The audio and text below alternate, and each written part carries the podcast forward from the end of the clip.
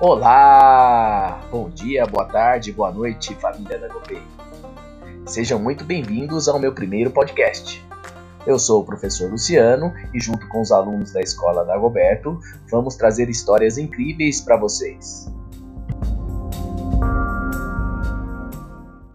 No episódio de hoje, vamos ouvir uma história muito interessante que foi narrada e adaptada pelos alunos do sexto ano C, que foram orientados pela professora Juliana de língua portuguesa.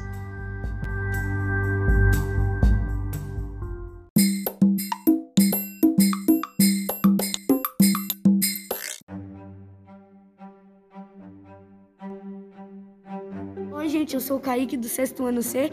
Eu e minha turma iremos ler o texto A Coisa. A Coisa.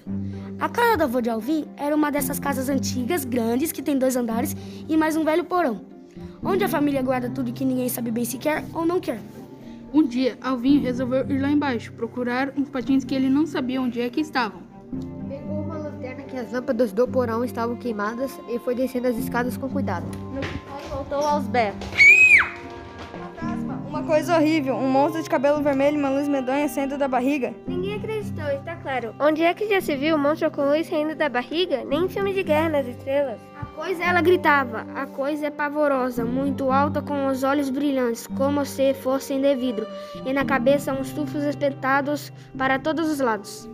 Nessa altura, a família começou a acreditar. Será? Será? E o tio Gomercinho resolveu investigar e voltou com outros, correndo e gritando.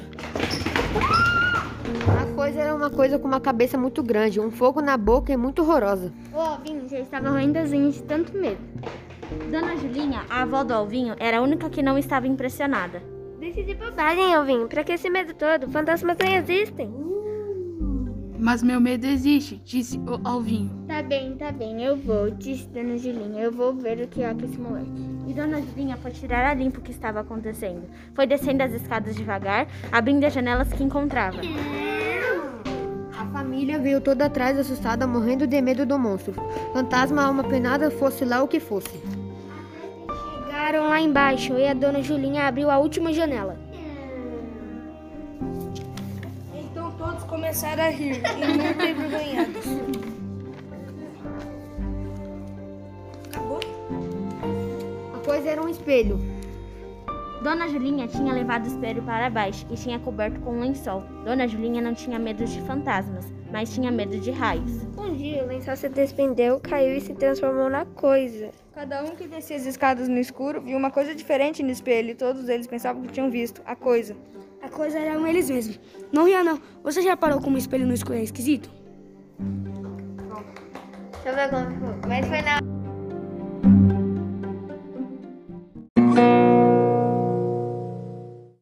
E aí, gostaram? Eu adorei. Tanto que tem um desafio para vocês. O que acham de vocês contarem as nossas próximas histórias?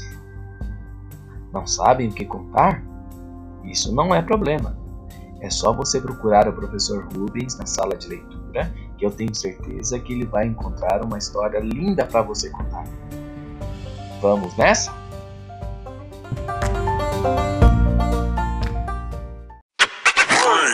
Momento sorriso.